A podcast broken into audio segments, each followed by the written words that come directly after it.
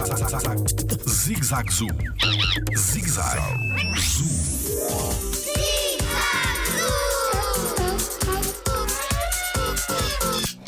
Como é que o alimento chega às instalações de cada animal? Olá, eu sou o Diogo Gomes e sou biólogo no Jardim Zoológico.